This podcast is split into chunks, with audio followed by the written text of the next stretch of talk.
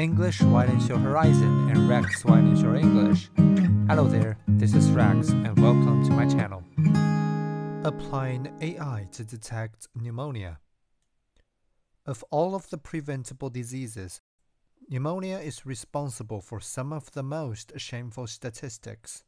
It kills thousands of children a day, most of them in poor countries for want of timely diagnosis and treatment and with life-saving kits like X-ray machines in short supply, alternative diagnostics are sorely needed. One potential alternative was reported on Monday at the 183rd meeting of the Acoustical Society of America.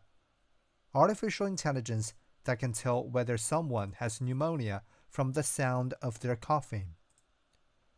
The AI algorithm listens to coughs and conducts acoustical analysis of the sound waves, diagnosing pneumonia with 97.5% accuracy. Its developers taught the algorithm to work in any room with various levels of background noise. This is crucial because it means the tool can be used in people's homes.